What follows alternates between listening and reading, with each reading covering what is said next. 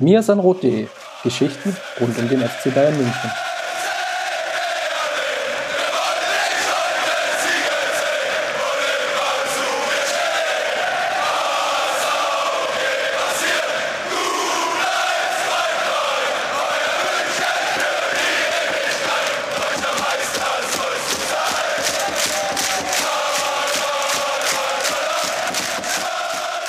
Herzlich willkommen zum Mirsanrot Podcast, Episode Nummer 5.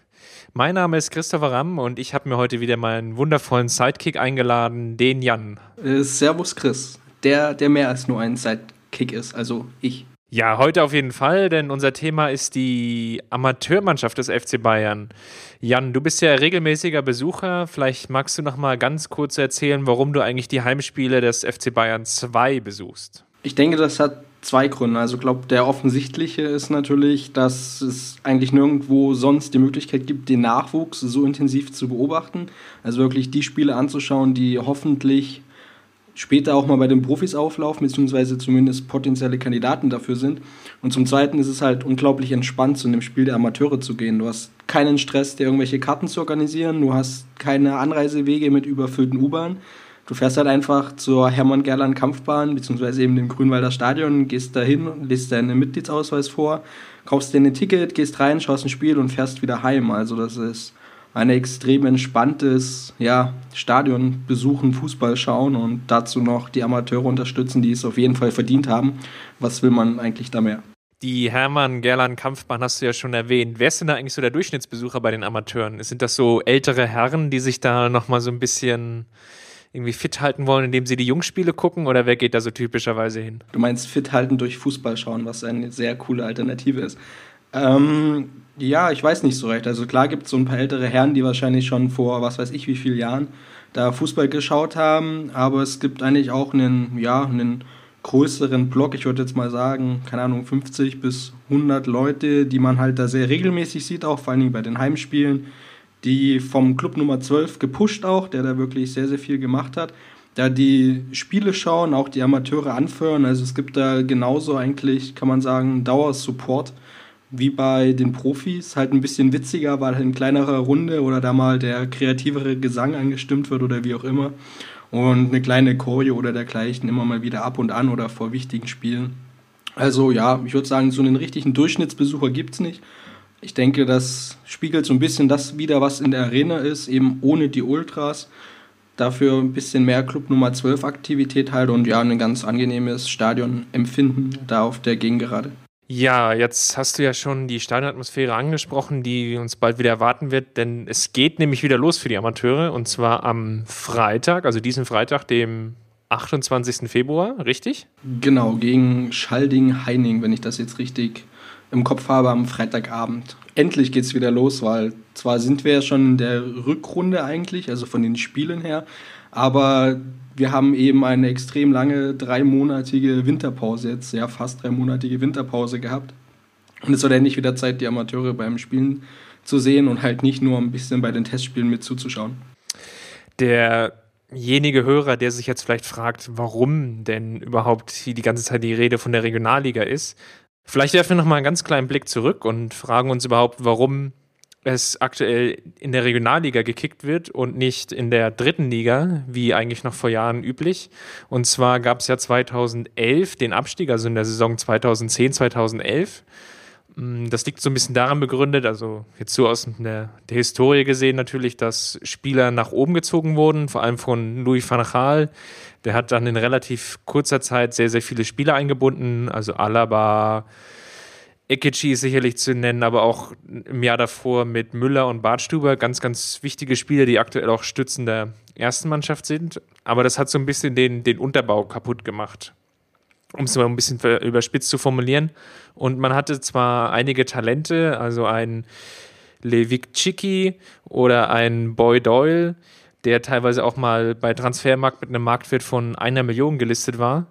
Aber diejenigen Spieler haben leider den Sprung nicht geschafft und in der Saison ist man dann eigentlich auch ziemlich sang- und klanglos abgeschieden, äh, abgestiegen, obwohl man ja relativ gute Jahre vorher hatte mit einem fünften und einem achten Platz in der dritten Liga. Aber leider ging es dann nach unten. Jan, willst du da noch irgendwas dazu sagen? Ja, ich denke, man kann, glaube noch zwei Punkte erwähnen. Also zum einen ist es halt essentiell für einen Verein wie den FC Bayern, speziell eben seine Nachwuchsmannschaft in der dritten Liga zu spielen. Da kann man, glaube ich, Hermann Gerland zitieren, der ihm meinte, wenn einer in der dritten Liga konstant gute Leistung bringt, kann ich einschätzen, ob das auch für zwei Klassen höher reicht.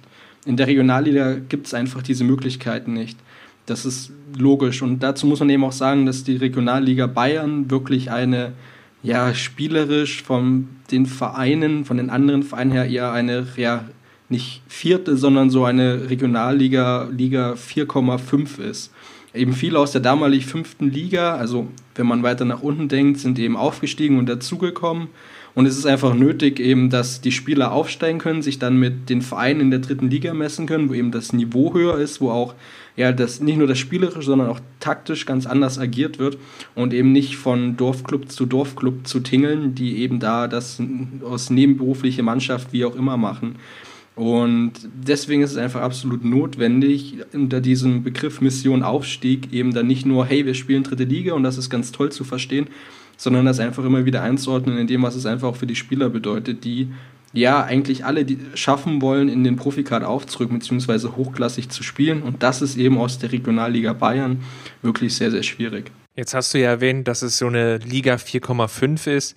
Warum hat man dann im letzten Jahr unter Scholl zum Beispiel den Aufstieg nicht geschafft? Schwierig zu sagen. Also man hatte sehr, sehr, sehr gute Partien, muss man sagen. Vor allen Dingen dann in den letzten Spielen der Rückrunde hat man eigentlich, muss man schon auch zugestehen, die Siegesserie gestartet, die Erik Ten Haag, der jetzt seit dieser Saison die Amateure trainiert, dann fortführen könnte. Man hat da sehr, sehr viel in der vor allen Dingen taktischen Entwicklung gemacht. Man hat einige Spieler wirklich weitergebracht.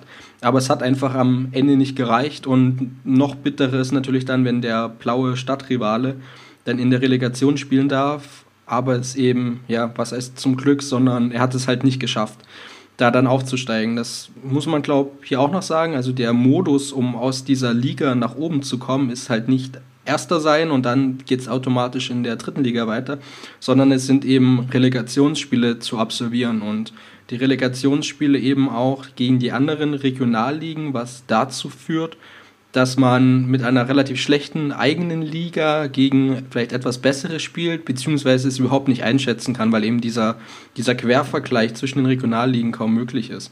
Und da, wie gesagt, an der Mission Aufstieg ist, muss man jetzt arbeiten in der Saison und dann konzentriert sich das alles eben auf den einen Punkt, den man im letzten Jahr einfach verpasst hat.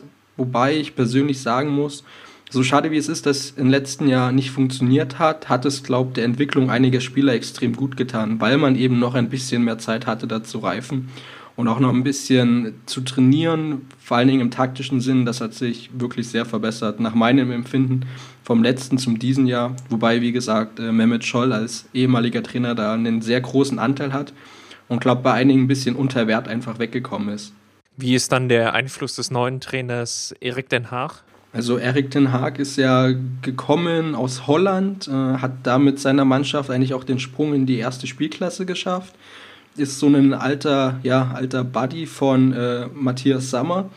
Und ich, ja, ich sehe Erik Den Haag halt als jemand, der gekommen ist, beziehungsweise geholt wurde, um diesen ganzen Nachwuchsbereich, dessen Kerntruppe, muss man ja sagen, die Bayern Amateure, also die U23-Mannschaft sind, zu reformieren und da einfach Impulse zu setzen. Also man muss halt mit einem Gesamtkonzept anfangen für all, all das, was unter dem Profis steht, also 23 und 19 und darunter in Sachen Spielermaterial und taktische Ausbildung.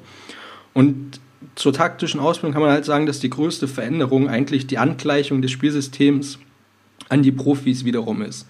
Im letzten Jahr ganz klassisch 4-2-3-1, wie auch unter Jupp Heinkes. Jetzt spielt man eben da ein 4-1-4-1 wo man einfach versuchen muss, bei der Ausbildung der Jugendspieler, sie einfach schon an das zu gewöhnen, was ihnen später ähm, bei den Profis einfach begegnen wird. Und das ist so die größte Änderung, die man jetzt auf den ersten Blick sieht unter Erik Ten Haag. Natürlich in Sachen Spielzüge, Vorwärts-, Rückwärtsbewegungen und dergleichen, auch der Rolle dieses einen Sechsers, sind dann noch Feinheiten dazugekommen, wo man eben darauf aufbauen konnte, was Mehmet Scholl in der Vorsaison geleistet hat. Jetzt hast du ja schon angesprochen, dass Erik Den Haag ja eine Siegesserie hatte. Wollen wir mal ins Hier und Jetzt schauen. Aktuell ist man ja Tabellenführer in der Regionalliga Bayern, hat nur noch einen Punkt Vorsprung, hat aber noch ein Nachholspiel, wie wir schon angesprochen haben, an diesem Freitag. Kannst du erstmal ganz allgemein sagen, was läuft gut in der Mannschaft? Wo, ist die, wo sind die Stärken und wo liegen vielleicht die Schwächen? Also genau, wie du schon angesprochen hast, gab es eben diese extrem gute Siegesserie. Ich glaube, bis zum zehnten Spiel blieb man ohne Niederlage. Dann verlor man, glaube äh, in Bamberg, konnte sich aber wieder fangen und ja, vor allen Dingen jetzt, als es auf den Winter zuging, hat man Schwäche gezeigt, muss man sagen.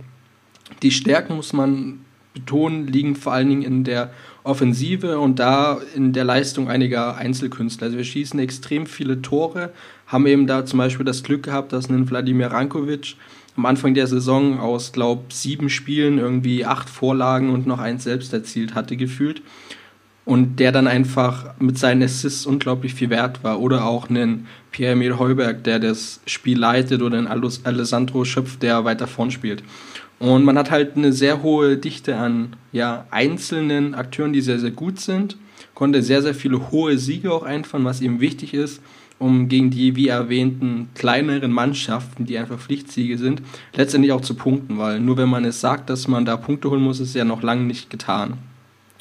Also in der Offensive ist man wirklich sehr, sehr gut. Da kann man eigentlich immer auch Chancen kreieren, kann immer Tore schießen, ob jetzt durch gelungene Kombinationen oder auch mal die Einzelleistung, wenn dann einfach sich einer mal durchsetzen kann, weil er durchsetzen kann, weil er selbst so gut ist.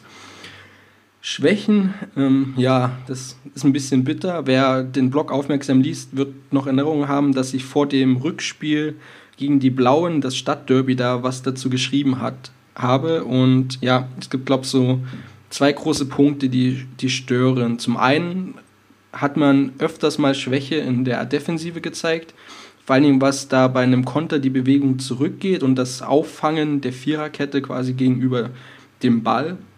Da bewegt man sich mitunter falsch, da haben Zuordnungen nicht gestimmt oder es wurden halt individuelle Fehler gemacht, die dann auch ganz schnell eine Niederlage einfach nach sich gezogen haben. Was jetzt eben vor allen Dingen vor Weihnachten sehr, sehr vielen sehr bitteren Heimniederlagen gemündet ist. Und zum Zweiten muss man sagen, da weiß ich nicht, ob ich jetzt zu sehr Matthias Sammer bin, aber da würde ich ihm zustimmen, als er sagte, dass mitunter die Persönlichkeit noch fehlt. Wir haben unglaublich talentierte Spieler, die technisch sehr, sehr versiert sind, taktisch auch verstehen, was da passiert oder sehr, sehr viele Spielsituationen antizipieren können.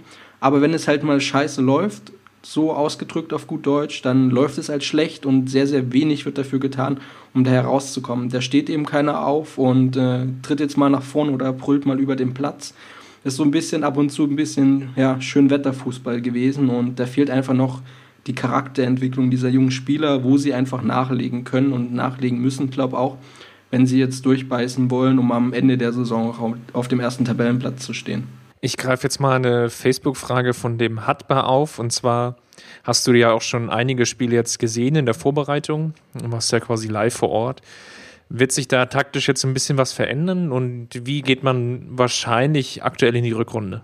Also ich habe mir jetzt drei Spiele in der Vorbereitung angeschaut, das letzte gestern Abend, deswegen sind die Eindrücke noch ganz frisch. Da kann man eben sagen, dass da die Testspiele auch wirklich als Testspiele verstanden worden sind, viele, wo eben sehr viele Spieler auch aus der U19, beziehungsweise das heißt sehr viele, einige gezielt getestet worden sind, wo man auch mal ein bisschen umgestellt hat. Wer kann welche Position begleiten, wie harmoniert das zusammen?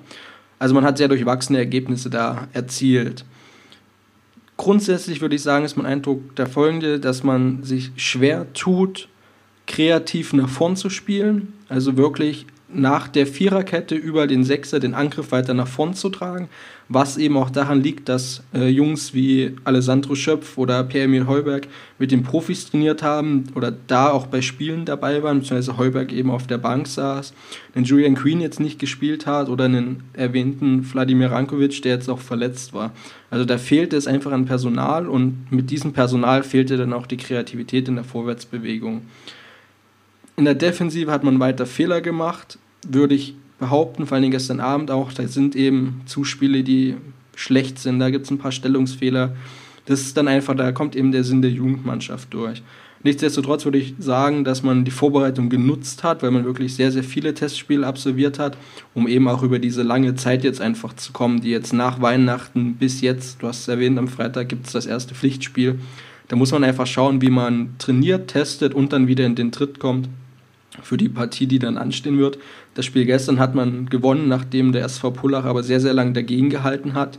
Hat man glücklich das 1-0 erzielt und das 3-0-Endergebnis war dann schon, nachdem sich der Gegner aufgegeben hat. Also es wird Probleme geben, die hat man nicht alle ausgemerzt, aber ich sehe da relativ positiv. Wer ist denn da unser Hauptkonkurrent? Weil wir haben ja jetzt ja schon angesprochen, dass der FC Bayern 2 ja sehr viele Punkte bzw. Ja, Vorsprung eingebüßt hat. Gegen wen geht es denn da eigentlich jetzt ganz genau?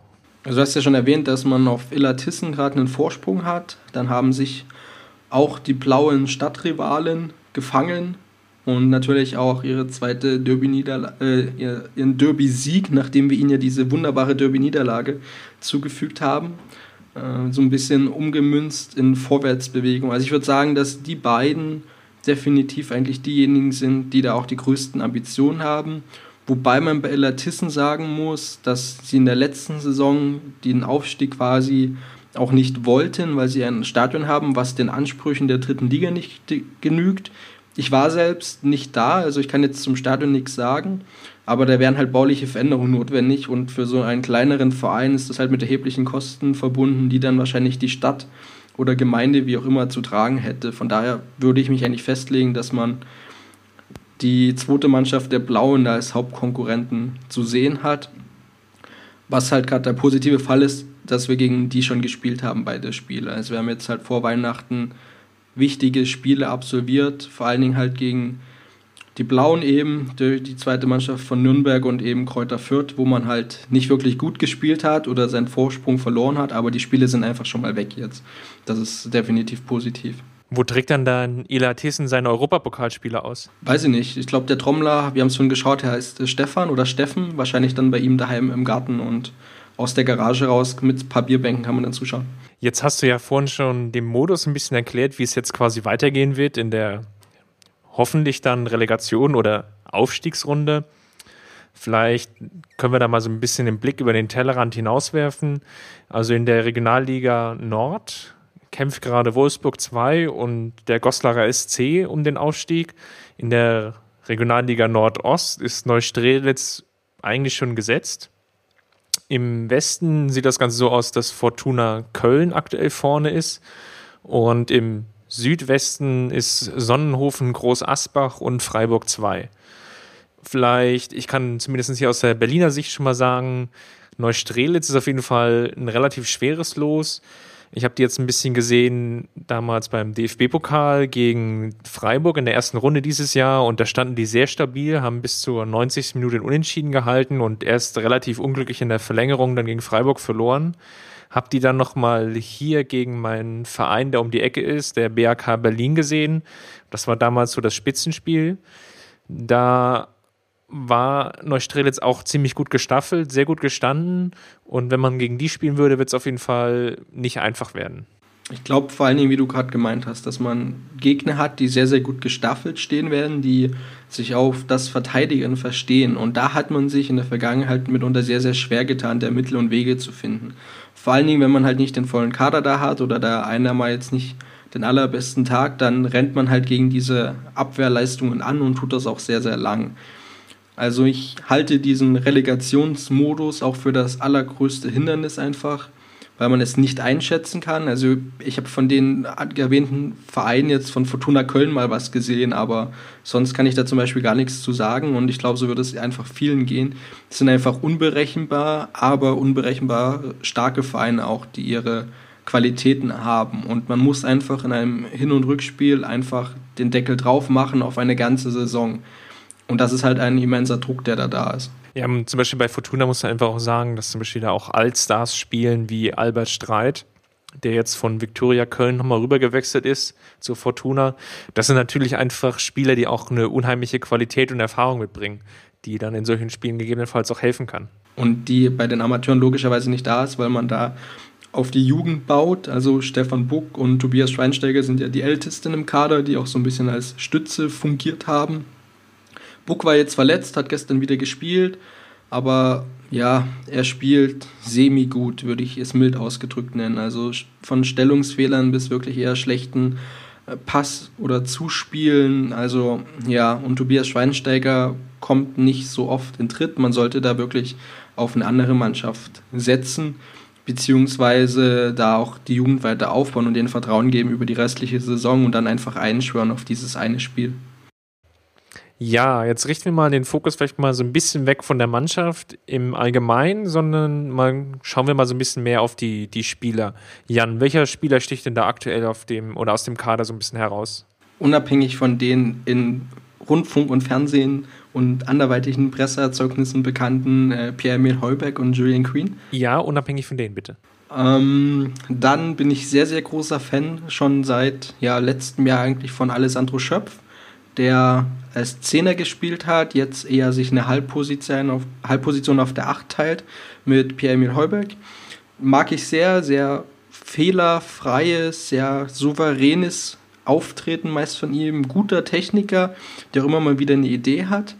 Und dann bin ich sehr gespannt, wie sich ähm, Idi Salahi macht, der jetzt auch mit den Profis überraschend im Trainingslager war und als Linksverteidiger auflaufen wird. Eine Position, die ja sehr, sehr spannend ist und auch ein Kerl, der, soweit ich es jetzt gesehen habe, ähm, wirklich Potenzial verspricht. Und dann muss man einfach halt, denke ich mal, auch noch Wladimir Rankovic erwähnen, der ab uns im Sommer verlassen wird, um nach Hannover zu gehen. Das sind jetzt so die Jungs, die mir jetzt als allererstes einfallen, wenn ich jetzt so nach den größten Talenten oder den Spielern mit dem größten Einfluss jetzt suchen müsste beziehungsweise da sagen müsste, was mir zuerst einfällt. Glaubst du, dass es so eine, ich nenne es jetzt mal in anderen Anführungsstrichen, Gefahr gibt, dass bestimmte Spieler jetzt von Pep auch noch hochgezogen werden, also jetzt noch in der Rückrunde der ersten Mannschaft, weil wenn man jetzt den Blick auf die Tabelle schaut, man hat 19 Punkte Vorsprung, da ist natürlich viel Spielraum auch da, um einfach bestimmte Experimente zu machen. Wird, wird man da gewisse Jugendspieler einfach mal reinwerfen und öfter sehen? Also ich glaube, das ist grundsätzlich ein sehr, sehr zweischneidiges Schwert. Weil natürlich ist es sehr, sehr cool und wichtig für diese jungen Spieler, so schnell wie möglich auch an das Niveau und das Spiel in der Bundesliga herangeführt zu werden. Also zum Beispiel Heuberg trainiert jetzt schon ein Jahr oder anderthalb Jahre bei den Profis mit. Und Julian Queen jetzt eben auch. Und das ist wichtig, die dann auch in Spiele zu bringen. Vor allem, wenn man halt so komfortable Vorsprung-Tabellenabstände hat auf seine Zweitplatzierten in der Bundesliga. Also es ist sehr, sehr wichtig für die. Andererseits sind eben genau diejenigen auch die Leistungsträger in der Regionalliga Bayern bei den Amateuren. Und ohne die, glaube ich, ist es sehr, sehr schwer, da den Aufstieg zu schaffen, geschweige denn in Relegationsspielen da wirklich auch äh, zu landen und Siege einzufahren. Also die Gefahr besteht, aber die Gefahr liegt meiner Meinung nach vor allen Dingen auf der Seite der Bayern Amateure und ihrer Ambitionen. Da muss man, glaube ich, sehr, sehr viel abwägen und dann vielleicht wäre es meiner Meinung nach auch ganz okay, wenn man erstmal voranstellt, hey, wir müssen den Aufstieg schaffen, wir wollen in die dritte Liga. Und dann einfach den Jungs verspricht, okay, nach dem Aufstieg im Sommer schauen wir dann, wie wir euch bestmögliche Einsatzchancen bieten können in der eigenen Profimannschaft oder eben über eine Laie oder anderweitige Aktivitäten, dann um denen dann Spielpraxis zu ermöglichen, weil ja, also so gern wie ich die Entwicklung eines Heubergs sehe oder wie ich mich freue, wenn er im Pokalspiel gegen Augsburg, glaube noch für 10 Minuten kommt oder so, so bitter finde ich es, wenn ich ihn im im Grünwalder Stadion beim Spiel nicht sehe und die Amateure da Punkte verlieren, wo er vielleicht etwas hätte ausrichten können. Gibt es denn aktuell noch irgendwelche Baustellen im Kader, die man jetzt noch mit in die Rückrunde nehmen wird? Also mit in die Rückrunde nehmen, meiner Meinung nach fehlt es an Kreativspielern. Also man hat mit Rico Strieder, der die fünf schon erwähnte sechste Position sehr, sehr gut ausführt, einen souveränen Spieler. Ich glaube, das trifft ihm am besten, der seine Sache sehr abgeklärt macht, aber gegen tiefstehende, gut verteidigende, vielleicht auch öfters mal manndeckend spielende Gegner tut man sich schwer und es fehlt mitunter halt an Kreativität. Die könnte man eben in der Zentrale noch mit einer Verpflichtung holen, wo man einfach Druck aufbaut, die man mit reinwerfen kann oder über einen schnellen Außenspieler, der über die Flügel kommen kann. Also an der Kreativität muss man trainieren oder schauen, was man da in Zukunft noch machen kann. Das ist eine Baustelle. Und ja, die nächste werden wir uns ja dann im Sommer aufmachen, weil wir eigentlich unsere komplette rechte Seite verlieren durch Spielabgänge.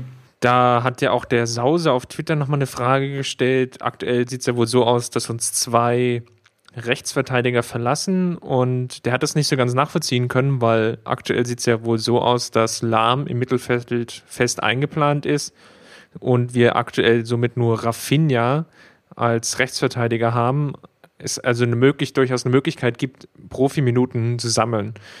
Wie, wie schätzt du das ein? Also ja, wir verlieren eben, um es beim Spieler nochmal zu nehmen, wir verlieren eben Vladimir Rankovic, der zu Hannover 96 wechseln wird im Sommer, und Benno Schmitz, der, der zu Red Bull Salzburg bzw. zu Liefering dann geht, was ja die Farmmannschaft dieses Clubs da ist. Also wir verlieren wirklich unseren ehemaligen Rechtsverteidiger, jetzt Recht Mittelfeldspieler Rankovic und den neuen Rechtsverteidiger auch. Ähm, ich glaube, das wiegt schwer, aber man muss halt schauen, wen man da jetzt nachziehen kann. Also der ähm, Eukonomu, der in der U19 spielt, habe ich jetzt nicht wirklich oft gesehen, aber der soll wohl auf jeden Fall potenzieller Kandidat für die Rechtsverteidigerposition sein. Und im Mittelfeld hat man Möglichkeiten, danach zu bessern.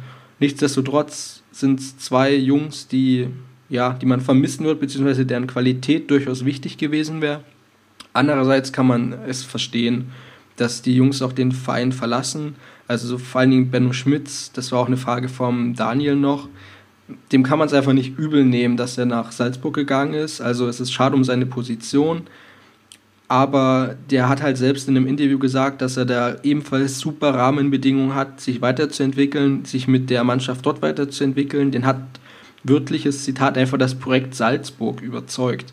Und eben, dass man da junge Spieler entwickeln will wer eben die Chance nicht hat, bei den Bayern im Profikader zu stehen, das glaube ich nicht, dass er das geschafft hätte. Der sucht sich einfach nach Alternativen um. Und wenn er da ein gutes Angebot, was wirklich Sinn macht, findet, dann gehen die Jungs einfach auch. Also kann man ihn beiden nicht übel nehmen. Bei Rankovic bin ich gespannt. Keine Ahnung, ob und wie der in der Bundesliga auflaufen wird. Ich finde es cool, weil vom Spielertyp gefällt er mir so ein kleinerer, quirliger, Spieler, der halt durch seinen Antritt sehr viel macht, durch seine Geschwindigkeit mit einem feinen Pass dann auch den Ball wieder Richtung Mitte bewegen kann. Muss man mal schauen, ob er sich da in irgendeiner Form durchsetzen kann oder habe ich jetzt auch keinen Einblick in die Kaderplanung bei Hannover 96. Wurde eigentlich nochmal nachverpflichtet in der Winterpause? Also es gab zwei Verpflichtungen, die in der Winterpause bekannt gegeben worden sind. Die eine ist jetzt auch sofort aktiv, kann man sagen. Das ist nämlich der Matthias Strohmeier, der von Augsburg 2 der Mannschaft mit, soweit ich weiß, den wenigsten Gegentoren in der Regionalliga Bayer zu den Amateuren kam. Und im Sommer wird dann noch äh, der Herr Bösel den Kader verstärken, der aber eher ein defensiver Mittelfeldspieler ist, während Matthias Strohmeier ein Innenverteidiger ist. Beides sehr wichtig. Den Matthias Strohmeier habe ich jetzt auch schon mal spielen sehen, leider nur sehr kurz, sodass ja das Urteil jetzt nicht so ja, ausführlich sein wird. Ich fand ihn ganz gut. Ich erhoffe mir einfach, weil er ja wohl in Augsburg auch geplant war, beziehungsweise große Ambitionen hatte, da in die Profimannschaft aufzusteigen, dass man mit ihm einen sehr, sehr souveränen, abgeklärten Typen bekommt, der unsere Viererkette zusammenhalten kann. Das erhoffe ich mir von ihm, denn wie am Anfang kurz drüber gesprochen, dass Stefan Buck ist einfach kein Rückhalt mehr gewesen, besonders jetzt vor der Winterpause nicht. Und da muss man einfach perspektivisch auch jemanden aufbauen, denn Buck ist 34 oder 33 und der Strohmeier ist halt auch so ein Anfang 20er, wo man einfach jetzt da mit jungen Leuten ruhig weitermachen kann, in dem Team, was gefestigt ist, als wie damals Buck einfach dazugekommen ist. Apropos junge Leute, gibt es noch irgendwelche Spieler, die aktuell in der U19 hervorstechen, die jetzt aktuell oder vielleicht dann auch mittelfristig eine Rolle spielen könnten? Schwierig. Also muss ich ehrlich zugeben, dass ich von der U19 kaum Spiele gesehen habe, weil dann einfach die Zeit fehlt, noch eine Spielklasse oder eine Jugendmannschaft tiefer äh, regelmäßig Spiele zu schauen.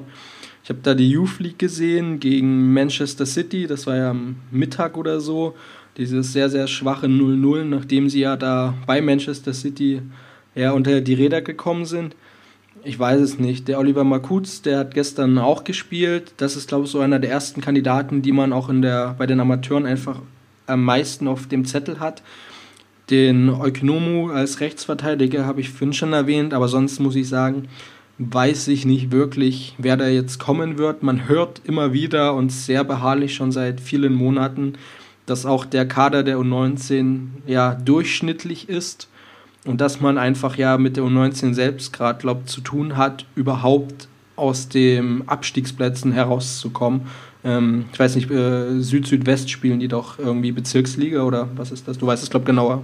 Bundesliga Süd-Südwest spielen die und sind aktuell von 14 Mannschaften auf Platz 10, haben gegenwärtig nur fünf Punkte Vorsprung auf den Abstiegsplatz. Also wie du es schon richtig erwähnt hast, spielt man aktuell gegen den Abstieg. Hat auch schon einen Trainerwechsel vollzogen. Also der Vogel ist jetzt da wieder Trainer geworden. Und seitdem hat man sich so ein bisschen gefangen. Also vorher sah es sogar noch düsterer aus, aber man muss jetzt auch mal schauen, wie das da jetzt weitergeht. Genau, so kann man auch mit einfließen lassen. Das war, glaube ich, die Anna, die gefragt hat, wie es einfach mit dem Sohn von Mehmet Scholl aussieht. Mit dem oh, Lukas Scholl, mit dem schönen Instagram-Namen Lukas Scholl Official oder so. Zumindest das Marketing hat er von seinem Papa da irgendwie übernommen. Ähm, keine Ahnung, also ich habe ihn, glaube bei zwei oder drei Spielen gesehen, wo er mit seinen etwas längeren Armen und dem entsprechend langen Trikot rumlief oder auch mal bei 15 Grad und Sonnenschein mit weißen Handschuhen.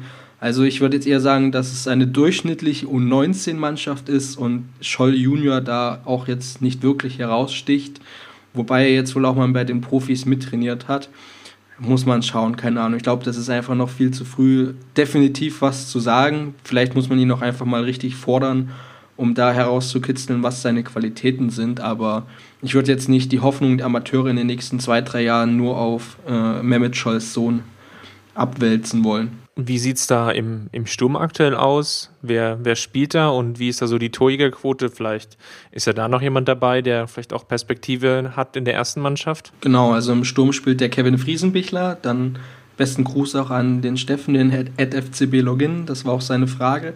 Der jetzt seine Verletzungen zum Glück überwunden hat im letzten Jahr. Also war nach einer Leistenoperation von Mai bis September nicht spielfähig und ist dann ausgefallen, kam dann zurück, hat dann zehn Spiele gemacht, sieben Tore, vier Vorlagen.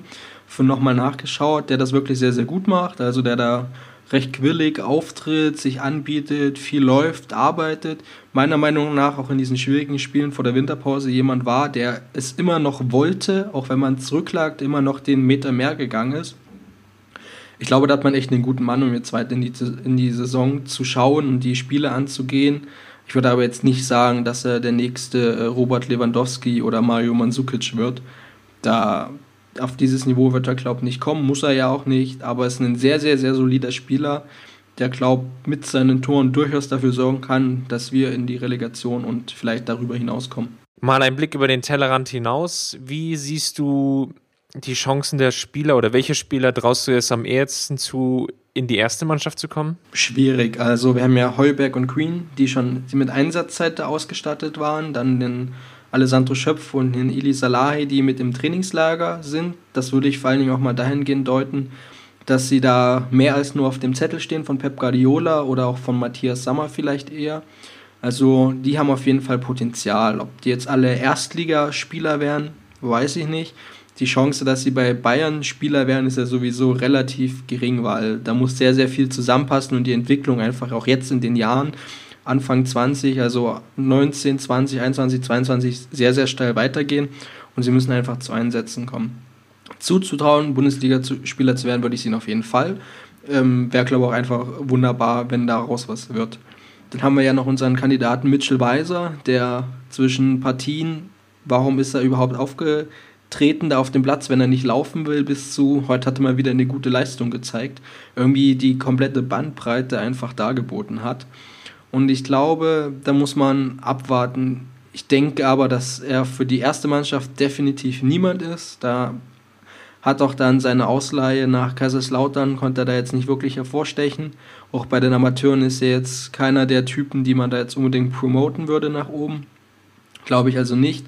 Und Patrick Weihrauch, der ja ebenfalls einen Profivertrag hat, ähm, ich glaube, da ist der Zug einfach auch abgefahren bei ihm. Da muss man jetzt nicht zu viel Glaskugelei betreiben, aber ich denke, dass es nichts wird. Für ihn geht es, glaube ich, eher darum, seinen im Sommer auslaufenden Vertrag vielleicht zu verlängern oder halt sich nach was anderem umzuschauen. Aber er hat kaum gespielt, war Einwechselspieler, hat dann zwar okay Leistung gebracht, aber wenn man auf den Spieler halt nicht mal in der Stammformation vertraut, dann ist das eigentlich schon ein sehr, sehr gutes Zeichen, dass man da auch nach weiter oben halt kaum Ambitionen hat.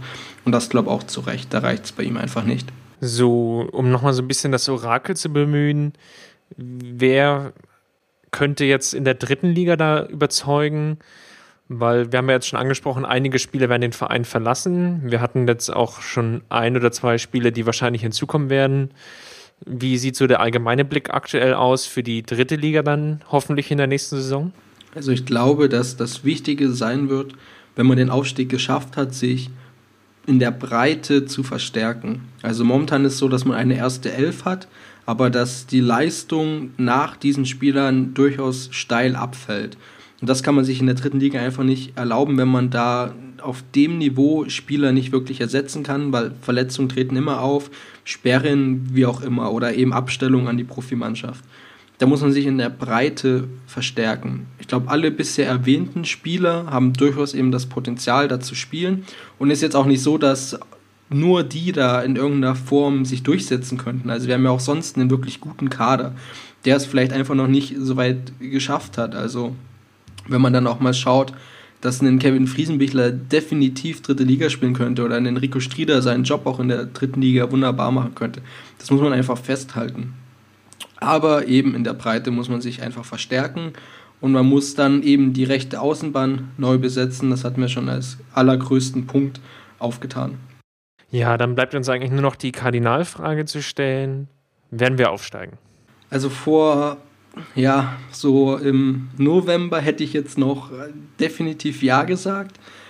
Danach haben einfach so die letzten Spiele vor Weihnachten den Blick so ein bisschen getrübt. Ich glaube, es ist auf jeden Fall möglich, die Regionalliga Bayern als Tabellenführer zu beenden in dieser Saison. Das ist auch das absolut erklärte Ziel, wenn man dann ja erst die Chance für die Relegation hat. Ich sehe aber die Chancen in der Relegation echt für 50-50. Also da werden wir sehr, sehr schwierige Spiele haben, auch ja, schwierig auswärts. Da muss einfach auf einen Tag in 90 Minuten einfach alles zusammenpassen. Da darf kein Ungeschick passieren, dass man sich irgendwie in den ersten 20 Minuten zwei Gegentore fängt, wie es eben auch vor Weihnachten der Fall war. Und das sind halt so Sachen, wo ich es ehrlich nicht weiß. Ich wünsche es mir, nicht nur um schönere Gegner im Grünwalder Stadion zu sehen, sondern einfach, weil es so extrem wichtig ist für diese, diese Mannschaft bzw. alle Nachwuchsbemühungen, die der FC Bayern hat. Aber ich weiß es nicht. Ich bin unsicher, was die Relegation angeht, glaube aber, dass wir eine tolle Rückrunde bzw. eine tolle Runde mit den letztlich übrig gebliebenen Partien, die noch ausstehen, dass wir da eine gute äh, Saisonabschluss auch spielen werden und da schöne Partien sehen werden. Und danach muss man einfach schauen, da muss alles passen, was man sich auch nur vorstellen kann. Ja, vielleicht sollte man auch nochmal so ein bisschen zurückschauen. Gerade die Aufstiegsrunde im letzten Jahr war eigentlich unheimlich knapp. Also es gab drei Partien und alle sind im Prinzip mit mehr oder weniger nur mit plus minus einem Tor entschieden worden. Also da ist jetzt wirklich kann man nicht sagen, dass es da einen ganz großen Leistungsunterschied oder Leistungsabfall gab im letzten Jahr zwischen den Ligen und dieses Jahr werden einfach die Karten neu gemischt und dann muss man sich jetzt einfach mal schauen, wie man sich da beweisen wird. Genau, das erinnert mich dann wieder an das, an das erste Derby gegen die Blauen, wo einfach dann Salahi nach eingewechselt, zehn Minuten später einen wunderschönen Freistoß ins Tor hämmert und die Sache damit einfach klar macht sowas, solche Aktionen braucht es dann vielleicht und im Gegensatz kannst du einfach mal dir ein saudummes Tor fangen, was, wo alles schief läuft, wo ein, keine Ahnung, der Rasen falsch verlegt ist oder die Sprenkleranlage mit einem kleinen C gestreift wird. Also da kann halt unglaublich viel passieren und man hat eben da keine zweite Chance, außer sich wieder ein Jahr in der Regionalliga zu bemühen und alles zu geben, um dann wieder die Chance zu haben. Also diesen Modus muss man einfach überstehen und da muss man schauen, dass man in die dritte Liga kommt mit allen Mitteln, die man hat und dem Quäntchen Glück, was eben einfach auch dazugehören wird. Ja, das war es jetzt schon mit der Episode 5 von unserem kleinen, aber feinen Hörspiel Mirsan Roth. Bleibt uns nur noch zu sagen, dass wir natürlich auch erreichbar sind unter mirsanroth.de unter Twitter at mirsanroth. Bei Facebook sind wir zu finden und wir würden uns natürlich freuen, wenn ihr den Podcast abonnieren würdet. Und was jetzt auch nochmal gesagt werden soll, wir freuen uns natürlich über euer positives Feedback und hoffen einfach in naher Zukunft einfach noch vielleicht auch ein bisschen öfter für euch da zu sein. Gegenwärtig war das jetzt ungefähr alle 10 bis 14 Tage. Wir versuchen das jetzt so auf gute 10 Tage einzupendeln, dass wir einfach auch wirklich im Monat euch vielleicht drei, wenn nicht sogar vier Podcasts anbieten können wenn wir genügend Themen finden. Sonst gerne auch Themenvorschläge oder Kritikanmerkungen, wie auch immer, gerne uns zukommen lassen. Ähm, also mich hat es persönlich auch sehr, sehr gefreut, wie viele Fragen jetzt einfach auch kamen nach unserem kurzen Aufruf, weil es halt schwierig ist, über ein Thema zu reden, wo man jetzt schon sehr, sehr lang dabei ist und das alles so zu erklären, beziehungsweise da anzufangen, wo einfach auch die interessanten Punkte aufkommen oder gar die Grundsatzfragen nochmal geklärt werden müssen. Jan, da bleibt mir nur noch zu sagen, Servus und vielen Dank für deinen ausführlichen Blick auf die Amateure. Besten Dank, äh, Dank auch an dich nach Berlin und äh, beim der Relegation schauen wir dann zusammen. Dann musst du halt nach München kommen, oder? Hoffentlich. Alles klar, dann ähm, Servus, ähm, schönen Abend noch, beziehungsweise Tag oder wie auch immer, wann ihr es hören werdet und äh, bleibt uns treu. Servus.